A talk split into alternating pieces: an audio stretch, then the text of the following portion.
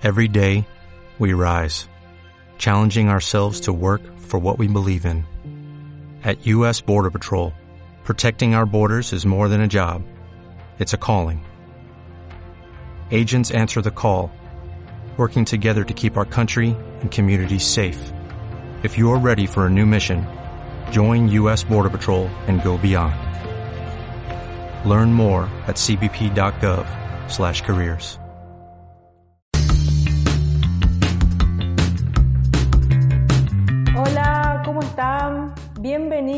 Entintadas y entintados a una nueva transmisión de esto que es Inspiración Entintada. Yo soy Lula, soy la coordinadora de este podcast donde vamos a hablar sobre arte, sobre inspiración y sobre consejos sobre cómo poder aplicarlos en tu día a día. Los que se están conectando, porque estamos transmitiendo en vivo desde mi cuenta de Instagram, Lula Entintada, donde ustedes se pueden conectar, hacer preguntas. Ahí veo que se están conectando. Hola Lady, Fiona, Mercedes, hola Julio. Y en el día de hoy vamos a hablar sobre ciertas barreras mentales que a veces nos impiden eh, avanzar nuestros proyectos. Quiero que me digan, y quiero que levanten la mano y sean sinceros, porque yo también me estoy sincera con ustedes, si alguna vez no les pasó que tenían ganas de hacer algo, pero se dijeron, no, yo no sé hacer esto, no, yo no puedo. ¿Les pasó? A mí sí, levanten la mano. Eh, o también díganme si les pasó esto de, no sé, estaban con muchas ganas de entrar a las redes sociales porque querían ver eh, dibujos de otras personas, querían ver artistas, entonces se conectan a las redes sociales, entran a Instagram, empiezan a, a scrollear y eh, ven dibujos de otra gente que son espectaculares y te empiezas a bajonear porque decís, uy, yo no, sé, no puedo dibujar así, eh, comparando mi dibujo con el del otro, soy pésimo, ¿les pasó? La mano, sí, acá estoy yo, me pasó. Eh, o también sucede que a veces tenemos muchas ideas, muchos proyectos y no encontramos las ganas.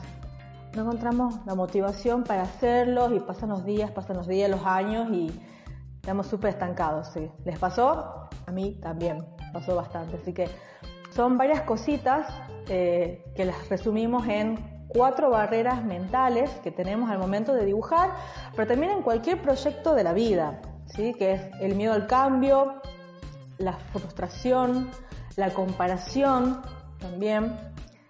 Y falta una que Julio me va a ayudar, me he anotado, porque es un tema que nos pasa a todos, eh, que todos lo hemos vivido y que está bueno por ahí charlarlo y buscar la manera de salir adelante y de superarlas. Por eso el vivo de hoy se va a tratar sobre esto, sobre cómo superar estas barreras mentales y para eso invité a Julio Juri, es ilustrador y es psicólogo, que nos va a acompañar y nos va a hablar de este tema desde un punto de vista académico y nos va a dar pequeños tips y consejos de, bueno, cómo superarlo.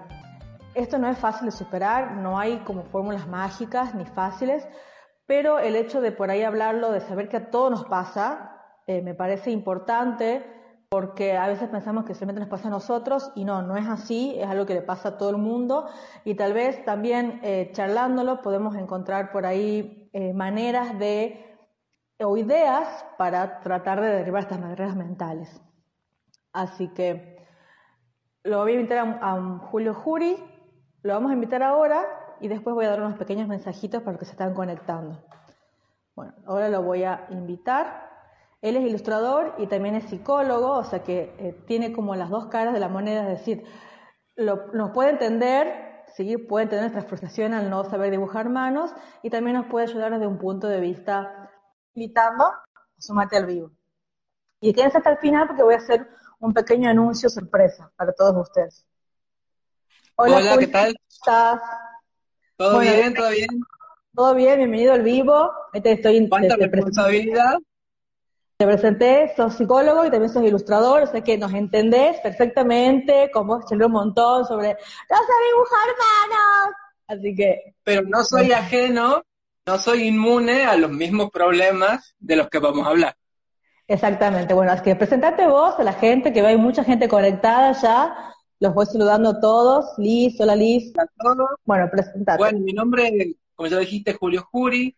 Eh, yo estudié psicología, soy psicólogo. Nunca ejercí, nunca hice clínica en sí, pero sí tuve la formación psicológica y eh, decidí dedicarme en mi tiempo libre al dibujo y tratar como de hacer una fusión entre ambas cosas, digamos. Eh, dibujo desde que tengo memoria, pero todas estas barreras y todas esas cosas siempre estuvieron en mi vida y quizás eh, no me dejaron llegar al punto en que siempre quise llegar, pero lo sigo intentando, como todos, todos estamos haciendo. Bien. Bueno, y yo lo que quería, lo que había dicho también al principio del vivo, es que a veces pensamos que nos pasa solamente a nosotros, pero cuando empezamos a charlar con nuestros amigos, con demás gente, vemos que nos pasa a todos. Son como algo bastante común, podríamos decirlo. Eh, yo creo que algo que tienen los dibujantes, que capaz que ya no es tan así, eh, porque cada vez hay más grupos de dibujantes o gente que se junta, eh, ya sea en eventos o a dibujar, es que el momento del dibujo tiende a ser muy solitario, ¿no? Uno ante la hoja en blanco se encuentra con sus fantasías, se encuentra con sus deseos, se encuentra con su mundo interno. Más allá de que tal vez estés en una mesa dibujando con otras personas, cuando estás dibujando, el enfrentarse a esa hoja en blanco o a esa pantalla o esa hoja en Photoshop en blanco, es un momento que puede ser muy angustiante. Es un momento que puede ser muy difícil porque lo que estás plasmando ahí son tus fantasías, son tus deseos, es tu propia personalidad, estás viendo en un espejo. Claro. Bueno, aclaramos que nosotros estamos enfocándonos en el dibujante porque nosotros somos ilustradores, pero esto puede aplicarse a, me parece, cualquier artista, ¿no? Al, escritor, o sea, al fotógrafo. Con sus características particulares, ¿no? Exactamente. algo que algo tengo que aclarar, porque es algo que siempre se aclara en psicología desde el primer año, es que no hay una sola psicología, sino que hay múltiples ramas y múltiples orientaciones. Digamos, la psicología en sí, como la psicología, no existe, sino que hay psicoanálisis, hay psicología experimental, hay psicología eh, de la conducta.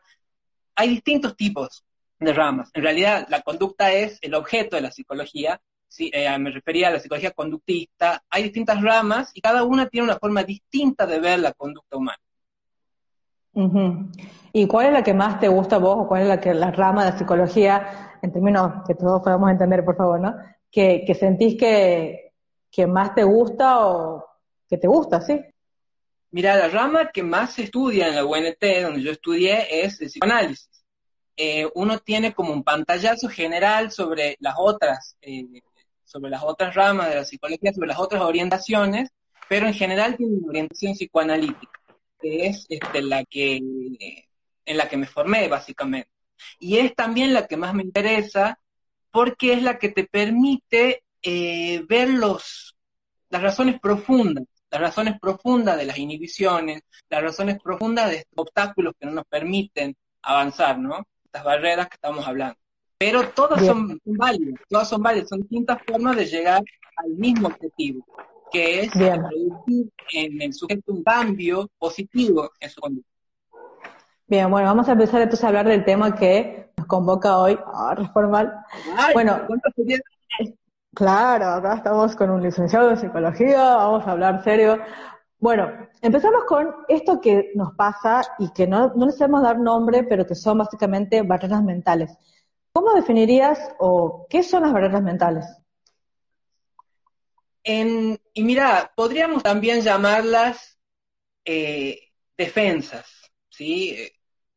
Hay distintos tipos de defensas ante la angustia, ante el vacío, ante aquello que no tiene una respuesta. Hay defensas que son más, eh, digamos, evolucionadas que otras, ¿sí? Tal vez las defensas eh, que son más básicas son, por ejemplo, la negación o la huida, ¿no? Eh, defensas que implican escapar, no enfrentarse al problema.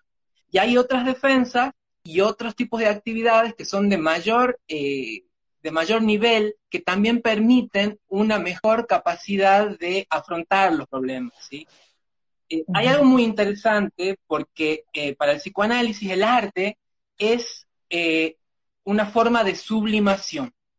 ¿sí? El término sublimación, que no voy a tratar de explicarlo, no de las tazas que tazas, ¿no? no, no, las, no las tazas que vos sublimás. transformar la energía psíquica en eh, algún objeto o alguna obra de arte, algo eh, beneficioso, una obra cultural. Es lo que hacemos nosotros. Transformamos, como te digo, nuestros deseos, nuestros fantasmas, nuestras oscuridades, nuestras luces, y ahí sale el poeta, este, en arte. ¿sí? Hacemos este proceso que Freud, él, lo valoraba mucho, era muy, admiraba mucho a los artistas. Él eh, usaba mucho obras de arte, pinturas, libros, para explicar, para explicar sus teorías. Por ejemplo, el complejo de Edipo está basado en la leyenda de la mitología griega de Edipo, el narcisismo en el personaje Narciso de la mitología griega. Eh, tenía una cosa como de chismoso también, Sigmund, así entre nosotros.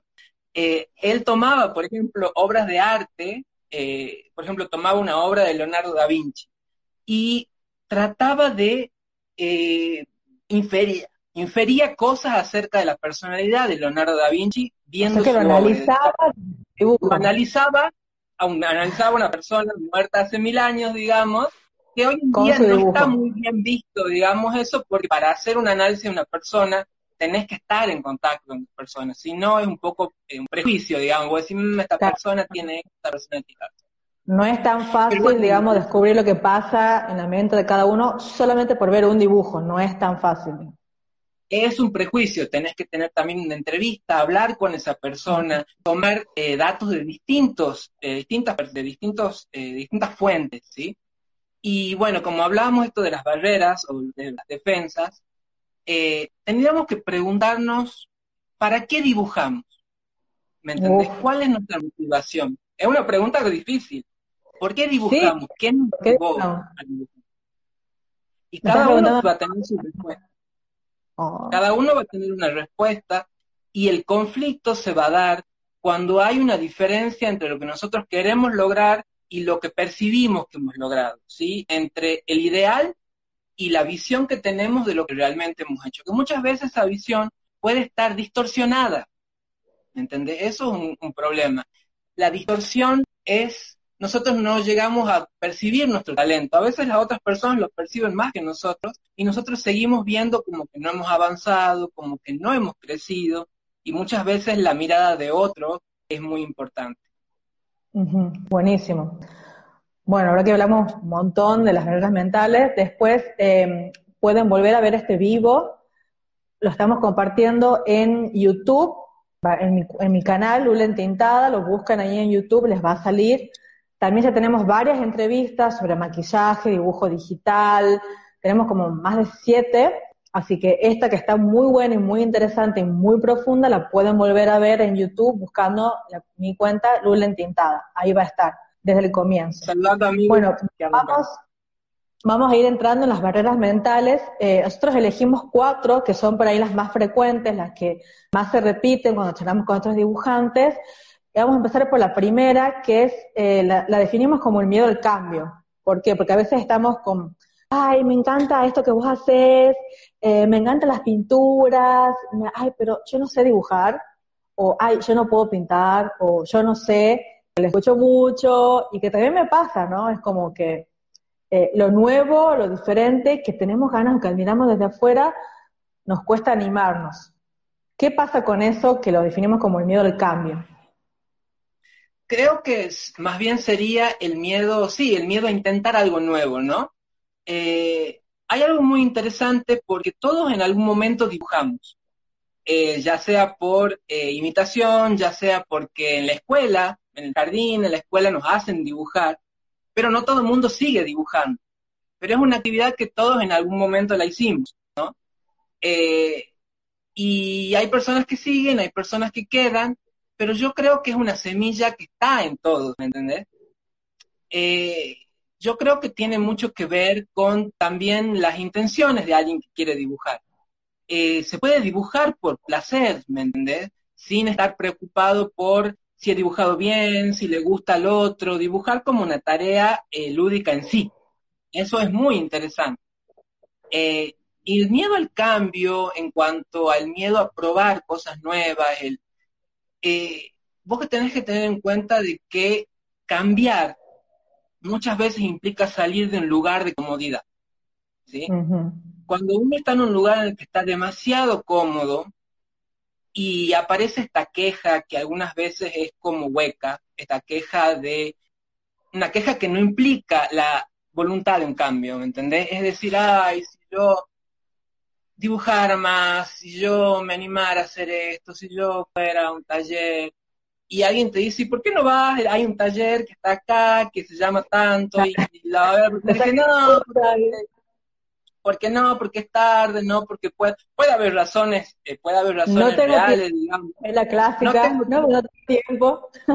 no tengo tiempo en, en, cuarentena, es muy complicado. no tengo tiempo en cuarentena. ¿Qué estabas haciendo? Eh, a ver, yo cuando hablo de todo esto no lo hablo de un lugar de superioridad porque son cosas que también me pasan y de las que hablo de mí mismo también, ¿no? Eso es lo importante, saber de que nos pasa también a todos, ¿no? En, cambio, cuando uno entiende de que todo cambio implica un poco de angustia, ¿no? Que implica un poco de inseguridad, de no saber qué va a pasar, yo creo que ese es el momento en que uno puede encontrarse con uno mismo y conocer acerca de la posición que uno tiene sobre su vida y sobre su deseo. Eh, yo creo que eso es muy importante en relación al cambio. Preguntarse qué es lo que me está frenando a cambiar, qué es lo que sería angustiante para mí si yo saliera, si yo saliera de esta comodidad, esta comodidad incómoda, ¿no? Es como complicada la, la fusión de esas dos cosas. Bien. Bueno, veo que se está conectando gente. Hola, muy Julio. Hola, Jules. Aquí dejé abajo un comentario fijado, el tema del que estamos hablando, que son las barreras mentales que nos impiden avanzar con Julio Juri. Es decir, cosas que nos pasan a todos. Todos lo sufrimos, todos lo vivimos, y él nos está explicando, bueno, qué pasa desde un punto de vista desde la psicología y por ahí cómo superar esto. Bueno, ya hablamos un poquito del miedo al cambio, de esto que decimos, ay, quiero, pero yo no sé, es animarse implica un poquito de angustia, pero es hacerlo. Y esta charla, les recuerdo que se están conectando ahora, va a quedar grabada en mi canal de YouTube, Lula Entintada, la pueden buscar, porque ahí están todos los vivos que vengo haciendo, están grabados ahí para que los puedan volver a ver. Y más importante también es que dejen sus comentarios para que yo sepa, bueno, si les gustó, no les gustó, si tienen alguna duda, ¿sí? Eso también es muy importante que, eh, bueno, vayan contando qué les parece esta serie de entrevistas que vengo haciendo, para que podamos ir mejorando, porque a mí me encanta hablar, yo tengo mucha gente, con, tengo muchas ganas de entrevistar a mucha gente, así que quiero que también ustedes me digan, ¿sí? Su devolución, qué les parece, a quiénes gustaría que les entreviste, para que yo también sepa si esto les sirve a ustedes o no, si ha sido, lo sigamos haciendo con mucha más energía. Bueno, Julín, seguimos charlando con Julio Juri, así lo pueden buscar en Instagram, ilustrador y psicólogo. Otra cosa que nos pasa también es que, bueno, está bien, nos decidimos, eh, decimos, ah, tengo, eh, quiero dibujar, yo no sé, está bien, cambiamos, vamos a un taller, nos anotamos, dejamos de tener la excusa, nos ponemos a dibujar, no nos sale. Y decís, ay, borras la hoja 50 veces, querés quemar todo y te empezás a frustrar. ¿Qué pasa ahí con la frustración? Eh, con la frustración vos tenés que tener en cuenta que eh, eh, las frustraciones pueden venir de muchos, de, muchas fuentes, ¿me entendés? Hay frustraciones que son internas, que es la que está relacionada con nuestros conflictos, con eh, la razón, la razón por la que nos está resultando difícil hacer algo, y hay frustraciones que también vienen de lo externo, ¿sí? Eh, que tiene que ver con eh, la sociedad, que tiene que ver con el, a veces el nivel económico, la, la dificultad de conseguir materiales, eh, prohibición de parte de la familia, o estar más visto, cuando el dibujo, por ejemplo, en este caso, o el arte, está mal visto desde el punto de vista de la familia, de los amigos, de los cercanos. la frustración en sí no es mala, la frustración es un motor de cambio es muy, es muy eh, importante que, se entienda esto. La frustración bien eh, tomada, una frustración bien procesada, lo que hace es dar un empuje, decir, bueno, esto no me sale, me alejo un poco, es muy importante alejarse un poco, que es algo que nos decía un profesor de nuestro taller de dibujo, que, que yo aprendí mucho de ese taller de dibujo, que nos decía que a veces cuando uno tiene problemas para eh, está dibujando algo y lo dibuja mil veces y sale mal y sale mal, es importante pararse, caminar un poco. Si estás dibujando con otra gente, ir a ver qué es lo que está haciendo esa otra persona. Eh, descansar un poco y volver. Esa es la frustración, digamos, positiva. Pero más allá ahí, de paramos, ahí paramos porque hay un tip muy bueno que lo vamos a repetir para manejar un poco esto de la frustración, ¿sí?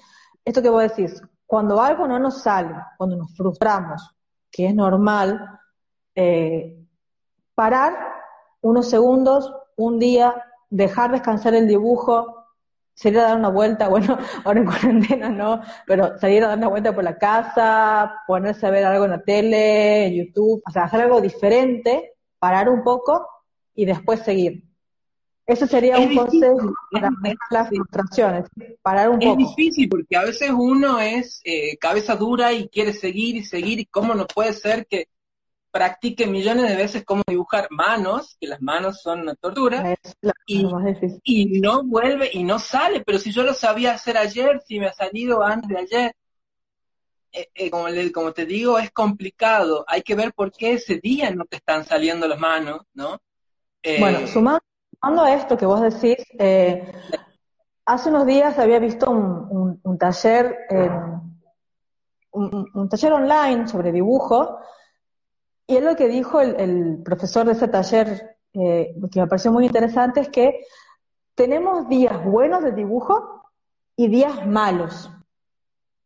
Que, y que a todos los dibujantes les pasa, que hay días que te sale bien o estás más inspirado, no sé, o sea, días buenos de dibujo y días malos. Me pareció genial.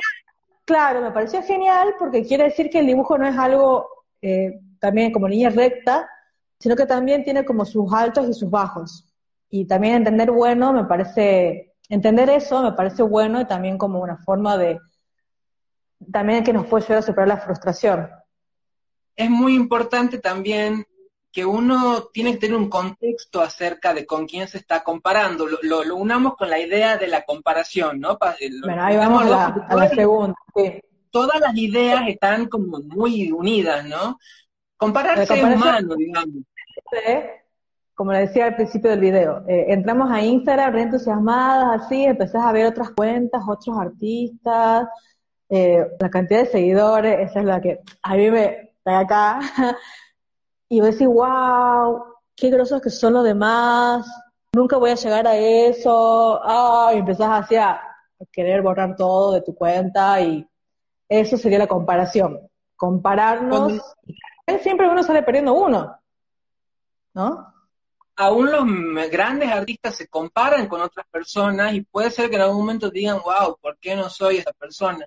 Pero lo que pasa es que en Instagram o donde, nos, donde sea que nosotros veamos estas, estas obras de arte, digamos, nos está faltando contexto, nos está faltando ver ese artista, cómo ha sido su vida, eh, habrá estudiado tal vez toda su vida arte, tal vez su familia lo apoyó, tal vez este, tuvo una facilidad desde chico. Eh, las distintas comparaciones que uno hace no las puede hacer sin contexto. ¿Me entendés? Mi vida, la forma en que yo dibujo, tienen que ver con mi historia. La forma en que yo soy tiene que ver con cosas que me pasaron, con cosas que yo fui absorbiendo, con cosas que fui rechazando. Estas personas tienen otra vida, tienen otra forma, no te digo que siempre sea positiva, tal vez son personas que se, superponieron, se eh, fueron fuertes ante muchas penurias, pero uno siempre piensa que lo de uno es terrible, pero uno no piensa eh, que lo que uno dibuja es un producto de lo que uno es. ¿sí? ahí vamos también a hacer un, perdón, un paratecito, porque vos dijiste algo que también está muy bueno como un tip para eh, tratar de compararnos menos o de que la comparación esta que hacemos no duela tanto, sino empezar a pensar eh, cuál es el contexto de la otra persona con la que nos estamos comparando y cuál es nuestro contexto. O sea, no, no podemos saber, viendo otra cuenta de Instagram, cuánto tiempo le dedica al dibujo o cuánto tiempo estudió o si le cuesta también y tiene un mes dibujando antes para publicar, o sea, el contexto no lo conocemos, solamente vemos como el resultado, Eso también es importante que pensemos al momento de que nos estamos comparando con otra persona que no sabemos ni quién es, el contexto del otro y también el de nosotros. ¿sí? Es un tip para superar esta barrera que es la comparación. Y aunque nosotros no, no podamos llegar a saber nunca, digamos, este, sobre, la, sobre el otro artista, eh, nosotros tenemos que tratar de saber acerca de nosotros mismos y cómo lo que estamos dibujando es un producto que nos representa.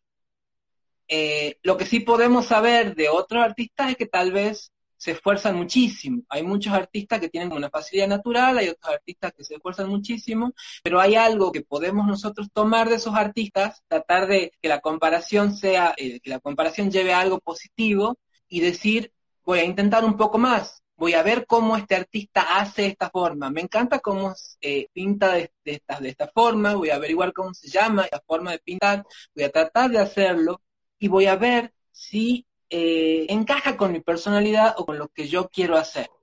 No tiene sentido tratar de copiar un estilo, tratar de hacerlo. Es muy importante la personalidad en el dibujo. Uno ve mucho dibujo copiado, mucho dibujo que es muy parecido a otro dibujo, ¿no? Hay una forma de poner las capas de, pintura así, hay una forma de hacer las caras.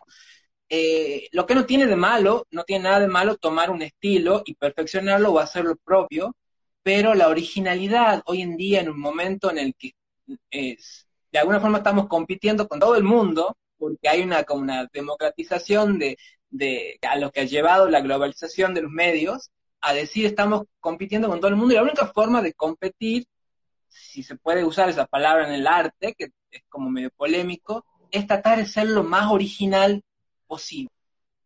Y muchas veces el original no atrae miles de personas. Eh, no sé si alguna vez te pasó de estar en un evento de los de cómics, de, anime, de manga, y llevar tus propios personajes o llevar tus propios dibujos y que nadie los vea aparentemente porque todo el mundo iba a ver al que había dibujado a Sailor Moon para allá o, hasta la que había dibujado a Naruto para acá o ¿entendés? algo que ya estaba establecido. A mí, bueno, a mí me pasó un poco al revés y que a veces también me sorprende mucho eh, como ilustradora, como Lula, a los que no me conocen, se van conectando recién. Eh, yo pasé por muchas etapas desde que inicié la cuenta en una entintada. La primera fue hacer dibujos de signos del zodíaco, después hubo un tiempo que hacía mucho fanart, hice muchos dibujos de Sailor Moon, porque era como, bueno, porque Sailor Moon es conocida y porque también me gusta y porque ve chiquita y entonces dibujaba mucho personajes conocidos. con mi propio estilo.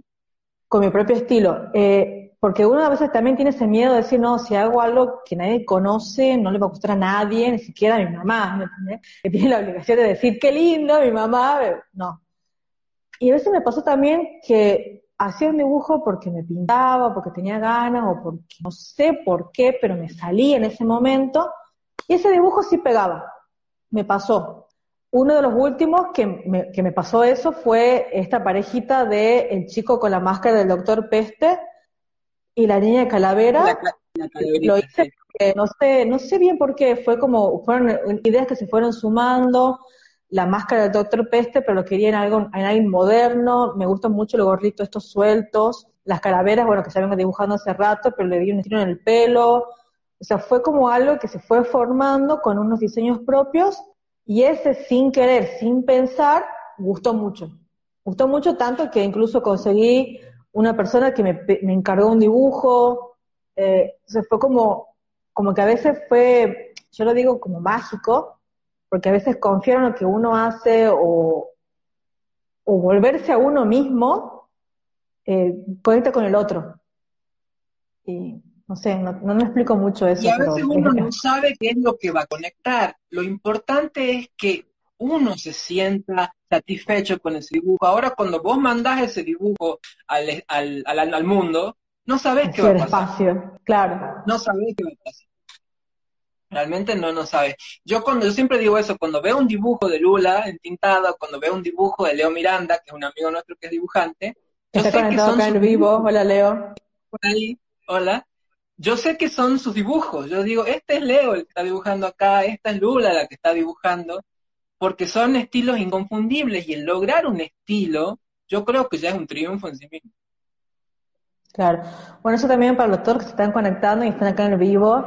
Eh, que está muy bueno esto de que puedan dibujar lo que les nazca, lo que les sale, eh, sin que siempre se estén comparando o copiando, porque esto de tener un estilo propio y que te reconozcan por el dibujo es buenísimo. O sea, yo también reconozco a muchos amigos ilustradores por el estilo de dibujo.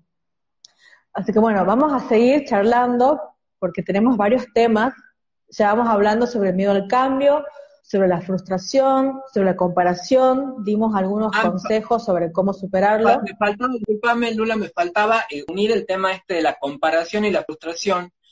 Eh, mientras uno más, es cuando uno tiene lo que se llama, cuando uno pone como un ideal demasiado alto, ¿sí? Acerca de lo que uno quiere lograr, que tal vez este, eh, es algo que se siente como inalcanzable, que produce dolor, que produce frustración, eh, el, miedo, el miedo al cambio también tiene que ver con esta amenaza de, angustia, de malestar, que produce esta, esta lejanía entre lo que uno cree que está haciendo y aquello que uno quiere como algo lejano. Tiene que haber pasos intermedios y tiene que, tiene que haber también un poco de, como diría eh, mi abuela, un manto de piedad sobre uno mismo, ¿sí? Mm. Eh, porque los ojos de uno mismo no siempre son los mejores para eh, juzgar la llegada del arte, ¿no? Hay, hay personas que te van a decir, me encanta lo tuyo, hay personas que te van a decir, lo tuyo es horrible, pero eh, siempre es importante tratar de ser lo más racional posible acerca de ese tema. Si uno se deja llevar por, por la emoción por las emociones desagradables que produce la frustración, uno va a terminar huyendo en vez de enfrentarse al, dibujo y generando más motivación. Bien, bueno, para hacer un resumen, hablamos del miedo al cambio, cuando decimos, ay, me encanta, pero no puedo, no me animo, no tengo tiempo. Perdón, hablamos de la frustración, cuando decimos, uy, intento dibujar manos, no me sale, y eso también nos lleva a la comparación.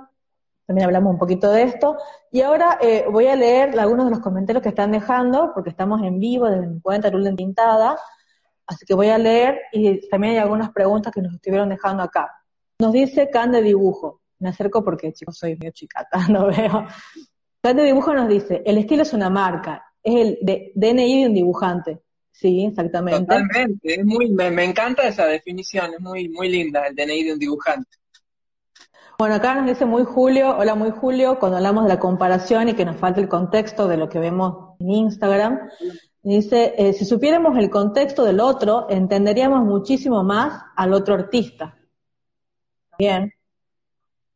Lo de Instagram es tal cual un trauma, nos dice, Instagram es un trauma, nos dice Jimmy.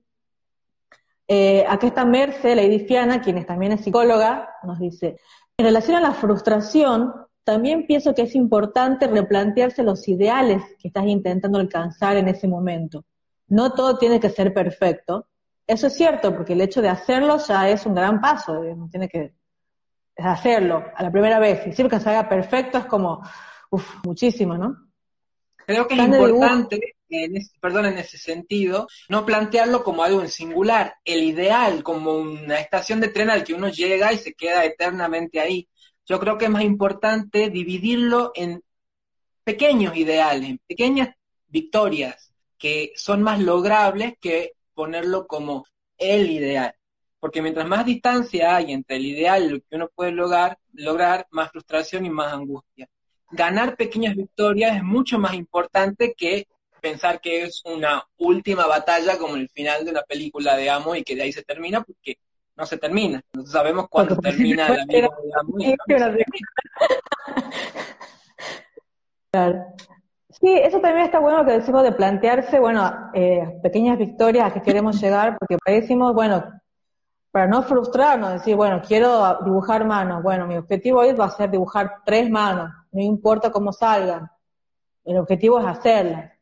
Eh, mañana el objetivo es dibujar cinco manos, eh, no sé, con dos poses. O sea, no frustrar, el objetivo es hacer esas cinco manos con dos poses, no importa si salen bien o mal, sino también es para, para no exigirnos tanto y no como decía acá Mercedes, de la perfección. O sea, no, es muy difícil llegar de entrada a eso. También hay que ver qué es lo que funciona para uno. Por ejemplo, a mí no me funciona dibujar muchísimas veces una mano, supongamos, hacerla cinco veces o diez veces, porque llega un momento en que estoy agotado y ya no sé por qué lo estoy haciendo. Tal vez es mirarla un poco, mirar un poco más el modelo, dibujarlo una sola vez y de ahí pasar a dibujarlo al otro, tratar de dibujarlo de otra forma. Hay que tratar de darle, de encontrarle la vuelta, como se diría. No siempre eh, hay que tomarlo como un castigo, como dibuje diez manos hasta que le salga.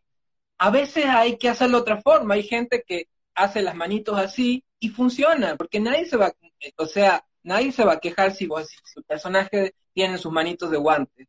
¿Me entendés? Hay un mensaje que estás tratando de transmitir y yo creo que es más importante a veces el mensaje. Bien. Bueno, estoy leyendo preguntas que dejaron en el chat eh, anteriormente. Otra pregunta de cada dibujo es, em, ¿no pasa que a veces tenés una idea de un proyecto, pero tenés dudas de llevarlo a cabo por miedo a que no funcione? Sí, yo, eh, a ver, imaginarse cosas o soñar despierto es como algo muy útil para el ser humano, una de, la, una de, esas características, cosas propias del ser humano, ¿no? de, imaginarse haciendo algo. El pasar de la imaginación a, a la realidad o al proyecto, que es como un punto intermedio entre la imaginación y la realidad, ¿no? Cuando uno dice voy a hacer tal y tal cosa, es enfrentarse con eh, los obstáculos propios de eh, pasar de, un, de la fantasía, donde todo funciona como uno quiere, a la realidad donde uno tiene que tener en cuenta que en este mundo existen otras personas y hay millones de motivos por los que uno no puede, no podría lograr algo. Eh, yo creo que volver a hablar al tema de las pequeñas victorias. Uno primero tiene que estar seguro de que el proyecto que estás por empezar es algo que realmente deseas ¿sí? O es algo que corresponde o que, que de alguna forma armoniza con vos ¿sí?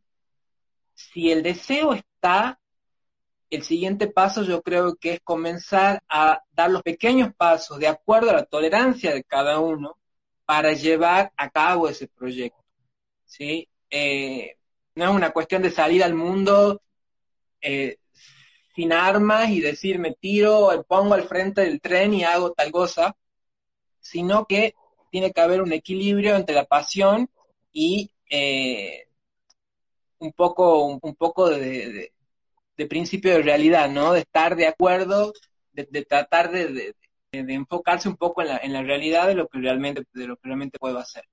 Es importante el tema, como hablamos, de pequeñas victorias. Sigamos con otra pregunta. Acá Leo Miranda nos dice, Supongo que a la hora de compararse, lo más sano es hacerlo con uno mismo. Es, ¿sabes que es algo muy importante cuando que uno, hay, alguien ahí también preguntaba, no he visto quién era hace, hace un, tiempo atrás, eh, si hay que mirar o no los dibujos viejos, ¿no? Ah, son eh, buenísimo. yo creo que es muy importante mirar los dibujos viejos Puede ocurrir que a veces uno diga, mm, antes dibujaba mejor, que una cosa extraña. Antes era otra persona o antes estaba en otra situación, pero eh, uno puede ver realmente cuánto ha avanzado, ¿no? Cuánto ha cambiado, cuánto ha cambiado. Uno puede llegar a pensar eso, uy, tal vez antes era más dinámico, tal vez hacía tal cosa. Eso era antes. La persona que sos es la que sos ahora, digamos ya no vas a dibujar como voz adolescente o como quien eras cuando tenías veintipico de años ni cuando tenías ocho años. Eh, es importante como para tener un poco más, eh, poder comparar con algo que sea positivo, ¿no? Y decir, hey, tal vez antes era más dinámico, pero tal vez mis líneas eran más torpes, o tal vez no tenía mucha idea de qué historia contar, si también sos un historietista. Eh, es compararse, pero siempre teniéndose cariño. Es lo único que puedes decir con, un poco, con amor. Con amor. No con, no con odio. Bien, pregunta para vos, Julio, de Javier Herrera desde Catamarca. Nos dice, ¿quién está delante en el camino? ¿El dibujante o el psicólogo? En vos, Julio. Aquí se termina. se nos van entrevistados, me queda media hora del programa. Ah. Las, estas son las preguntas de Javier. el dibujante ha sido elegido, pero el psicólogo siempre va a estar ahí. Bien. A ver, acá nos dice también Merce, dice, también es bueno poder reconocer y darse un momento para festejar esas pequeñas victorias, para que se sientan como victorias personales y no ítems a tildar en una lista interminable. Está muy buena esa idea, ¿no? De verse de eh, premiarnos a nosotros mismos esas pequeñas victorias. Puede ser, ahora se me ocurre, comerse un chocolate, o sea, hacer algo que uno mismo festeje, ¿no? Porque si no es como que nunca festejamos nada, solamente el cumpleaños, pero porque siempre estamos como esperando, va, estoy hablando de lo personal, ¿no? O sea, desde mi experiencia personal, es como que estamos esperando como los grandes hitos, los grandes logros, llegar a los 10.000 seguidores, por ejemplo, y no festejamos, no sé, los, pequeños pasitos, ¿no? eso es algo muy importante.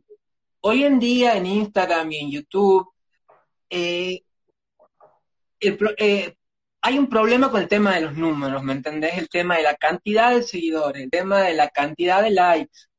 Eh, yo a veces sigo a algunos youtubers que tienen 2 o 3 millones de, de, de, vistas por cada video que sacan. Y si en el video de hoy han tenido 3 millones y el próximo es 2 millones 900 mil, siente que algo malo ha pasado.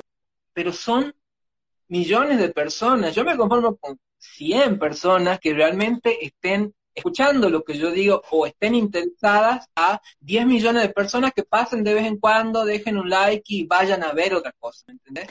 Bueno, ahí el tema de los números que vos mencionás en las redes sociales, en Instagram, en YouTube, también nos vuelve al tema de la frustración y de la comparación, también porque eh, también pasa desde el grado del creador y de artista, también tenemos que ser reales, que es un trabajo mantener una red social, hacer videos para YouTube. Acá eh, tenemos uno de los que está conectado, muy Julio, que también eh, tiene un canal, hizo varios videos. Hoy hablábamos con él que tiene 21 videos ya, o sea, 21 veces se puso a para editar, que recomiendo su canal, muy, muy Julio, búsquenlo.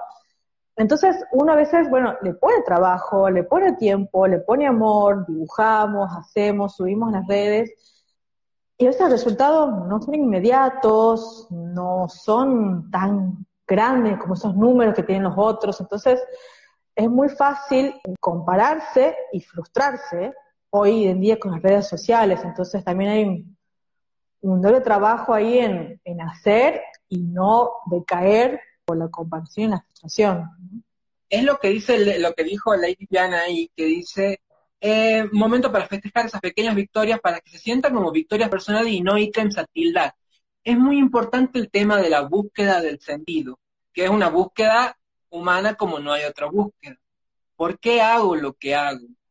Eh, los números, las cantidades, no siempre son el destino final, no siempre, no tienen que ser la meta última, ¿me entendés? Si lo que yo estoy tengo que preguntarme qué estoy buscando cuando estoy dibujando, qué quiero que la otra persona sienta, qué es lo que quiero transmitir. Eh, no simplemente comenzar a juntar mil, diez mil, cien mil, un millón de seguidores. Si vienen, nadie se va a quejar. Pero mientras tanto, si si uno encuentra el sentido en lo que hace, si eso que hace uno sirve para curarse uno mismo, sirve para motivarse, sirve para dar un sentido a la vida, ya ha ganado. Todo lo que siga después es accesorio, ¿sí? Obviamente hay personas que, viven del arte y que tratan de vivir del arte y las frustraciones no hay que desestimarlas, es verdad. Eh, existen, eh, se deben a millones de factores, eh, y, muchas veces solamente el deseo, solamente la, la satisfacción no te va a dar de comer, digamos. Pero si no existiera ese deseo, esa satisfacción, la motivación de vivir de lo que a uno le gusta sería todavía más difícil. El deseo, el mantener encendido ese deseo es lo principal. Bien. Bueno, en mi opinión. buenísimo. Leímos muchas preguntas, pueden ir dejándolas más. A ver, acá también Javier nos dice, Julio, tu respuesta de dar a entender que has tenido un gran conflicto y has apostado por el arte. Felicidades. Veo que se está conectando más gente.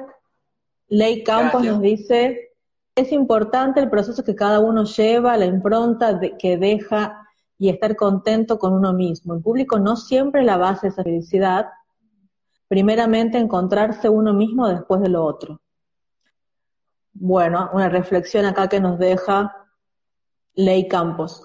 Bueno, hablamos un montón, fue buenísima la charla, hablamos de lo miedo al cambio, de la frustración, tip para no frustrarnos tanto, que es alejarse un poco cuando algo no nos sale, dar una vuelta, tomar una gaseosa, algo, y volver después. Eh, la comparación, entender, entender, el contexto de con quién estamos comparando, a veces no sabemos qué pasa detrás de esa cuenta de Instagram con millones de seguidores, no sabemos, entonces entender el contexto también es bueno. Hablamos de muchos temas más y todo esto va a estar luego en, YouTube, lo pueden ver, buscar Lula Entintada, ahí van a estar estas charlas que venimos haciendo y ahora llegó el, el momento de ver la faceta ilustradora de muy Ay, perdón, me estoy confundiendo. Tengo muchos amigos que se llaman Julio. Son muchos Julios, son muchos Julios. Muchos Julios, nunca es suficiente Julio. Eh, vamos a ver la faceta de ilustradora de Julio Juri. Así también pueden ver su arte, pueden hacerle preguntas sobre su arte. Nos queda poquito tiempo porque hablamos un montón, pero si los copó este, este vivo sobre las barreras mentales, hoy hablamos de tres principalmente, Déjenos en los comentarios, déjenos ahí si quieren que hagamos una segunda parte para seguir hablando de estos temas porque nos faltaron bastantes. nos faltó hablar de una que es la desmotivación.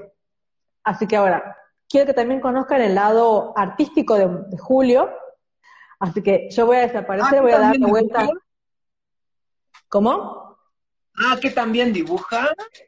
Ah, ese es un chiste interno ahí de que, porque a mí me gustan mucho los musicales, entonces digo, ay, ¿qué cantan? ¿Van a cantar los musicales? ¿Qué va a cantar?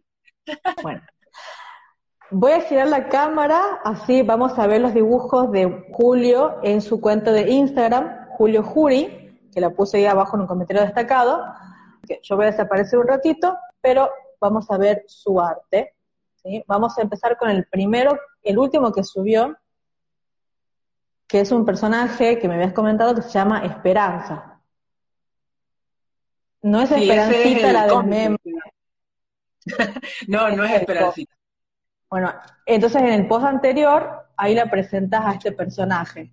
¿Lo querés contar un poquito sobre ella? Y Esperanza nació eh, eh, por la situación, digamos, por el tema de la pandemia, por toda esta angustia, este miedo, por todo este no saber qué iba a pasar. Eh, la palabra esperanza siempre ha sido muy importante en mi vida, muy, muy importante, porque hubo momentos en que yo esperé aún cuando se sentía que no había nada para esperar. Y algunas veces la esperanza es un poco así, es algo maravilloso y al mismo tiempo algo cruel, porque estás esperando y no sabes qué esperás. Y en, este, en estos momentos en que había tanta, tanta angustia y tanta, tanta tantos problemas, decidí crear un personaje que represente la idea de la esperanza. Eh, y, es muy interesante porque la, decidí pintarla con colores oscuros, ¿no? Hacerla como todo de negro, eh, porque siempre creí que la esperanza es, es silenciosa, la esperanza no es, o por lo menos en mi caso, la esperanza no es chillona, es es silenciosa y cuando dibujaba la desesperanza, la dibujaba como una persona tan desesperada que está todo el tiempo gritando y, haciendo ruido y, tratando de fingir que es feliz. En cambio, la esperanza es un sentimiento mucho más sutil y por eso lo pinté oscuro. Y me gustó mm. mucho esa representación y la estrellita representando justamente el deseo, el deseo de, de algo bueno que vaya a pasar más allá de las probabilidades, ¿no?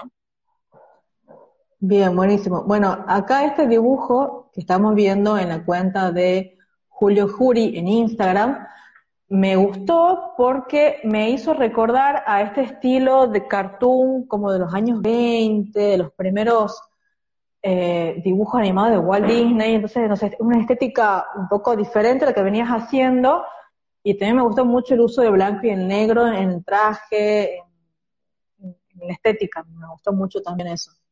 Sí, ahora que lo decís es un poco Betty Boop. Sí, sí, sí, tiene un aire que me gustó mucho eso. Bueno, vamos a ver hacia atrás qué otras cositas tenemos. Bueno, acá tenemos algo más a color, que también hay un poco de estrellas. Ah, sí. Eh, yo había dibujado, había dibujado las cuatro fases de la luna como personajes. Y esta es la luna llena. Y había utilizado, bueno, este concepto de la luna llena como la mujer embarazada, ¿no? Eh, y había escrito un poema acompañándola, digamos, creo que lo que está ahí en Instagram, ahí en el mismo post. ¿Quieres que lo lea con voz de locutora? Ah, bueno, estamos viendo un dibujo eh, en la cuenta de Instagram de Julio Juri, lo pueden buscar así, donde es una ilustración basada en un poema escrito por él, de la luna llena. Así que ahora lo voy a leer con mi voz de locutora sexy. Uh, qué sexy. El, poema, el poema se llama Llena, Full Moon. Ruego que me perdones por invitarte a este mundo, que nunca está tan bien como debería, pero deseo tenerte a mi lado, mostrarte las cosas que brillan aún en la noche. Mi pequeña rey, mi pequeño reina, en mi panza se conjuga el pasado y el futuro. Mi amor por vos y mi miedo por mí. Y tanto, tanto, ruego que me perdones, si estiro un poquito de más el dulce engaño de sentirme llena. Muy bueno, ¿qué les pareció? escuchar a otra persona leyéndolo. sí, bueno, he visto en, que a veces hace recitales de poesía donde el mismo autor lee su obra, su poema o su narración, y está bueno porque no es solamente que lo lees vos solo, sino que eh, el que escribe le pone su manera de contar, su voz, su, su acento en ciertas palabras. Eh, es también muy interesante el hecho de escribir y también narrar lo que uno escribe, ¿no? Sí. muy Julio Aude. Gracias, muy Julio. Este, los Julios tenemos que apoyarnos.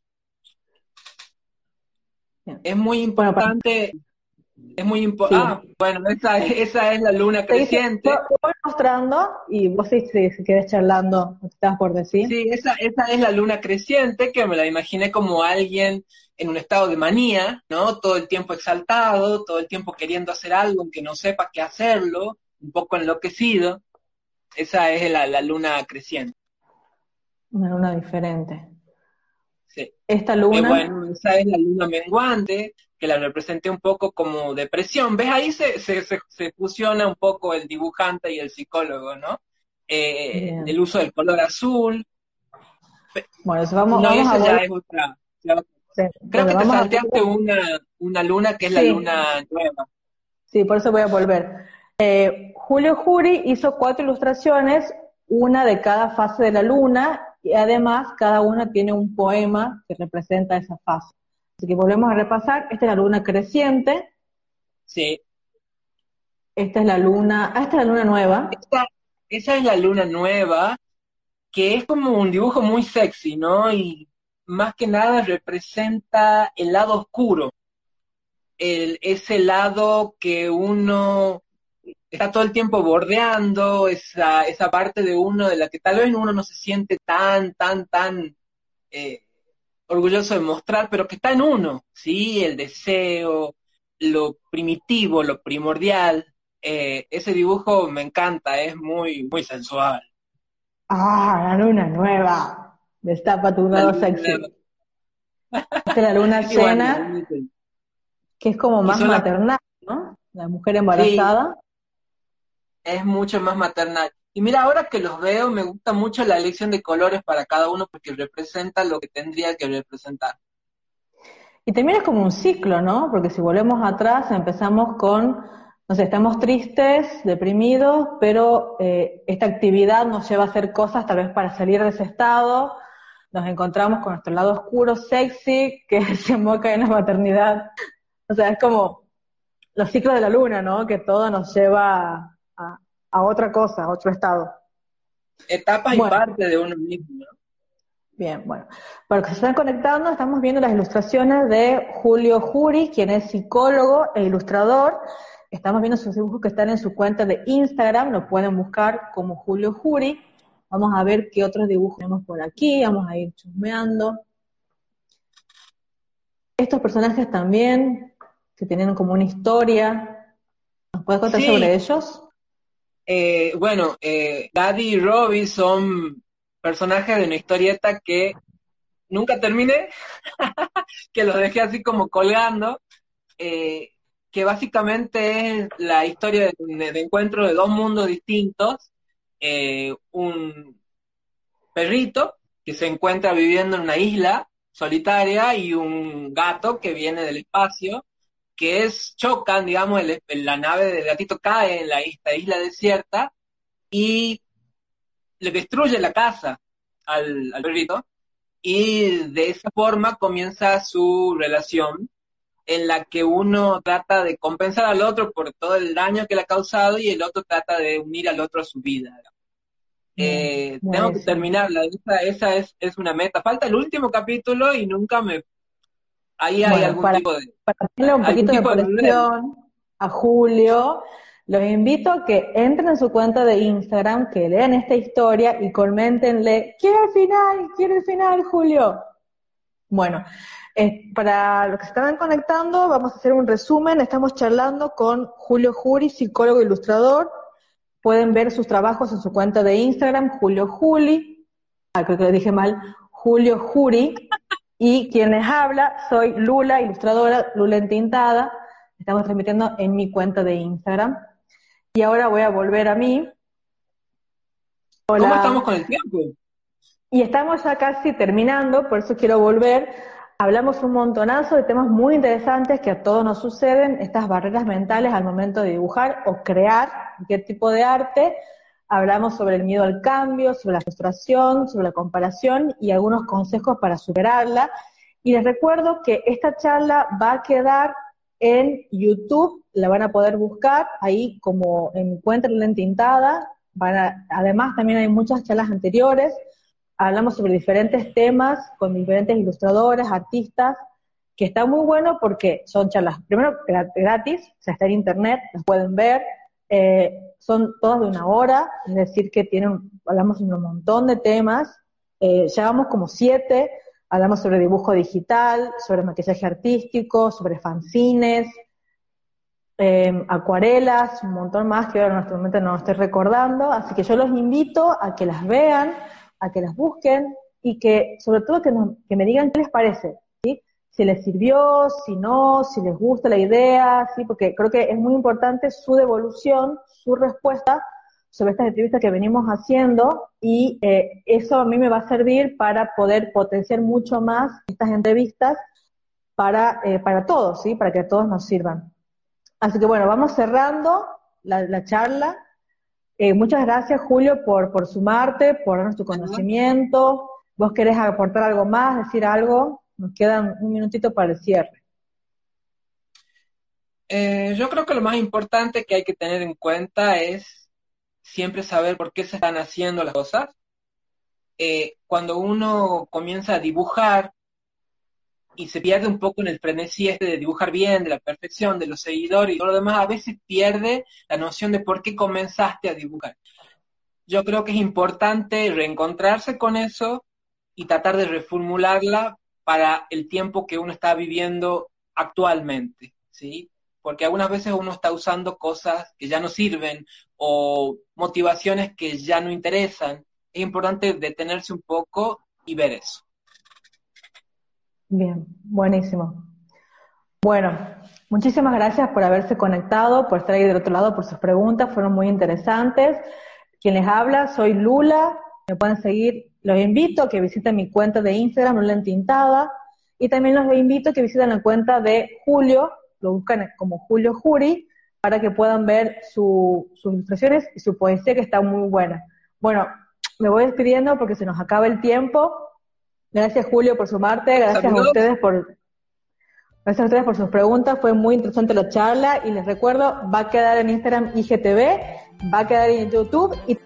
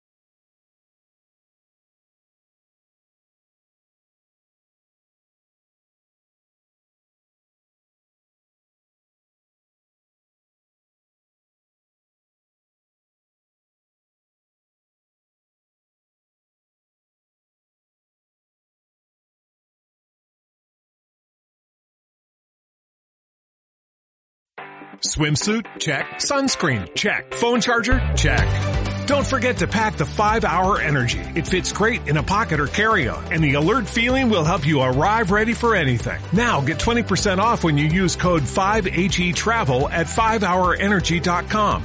Expires April 30th. One-time use only. Not valid with other discounts. Remember, visit 5hourenergy.com and use code 5HE Travel to save 20%.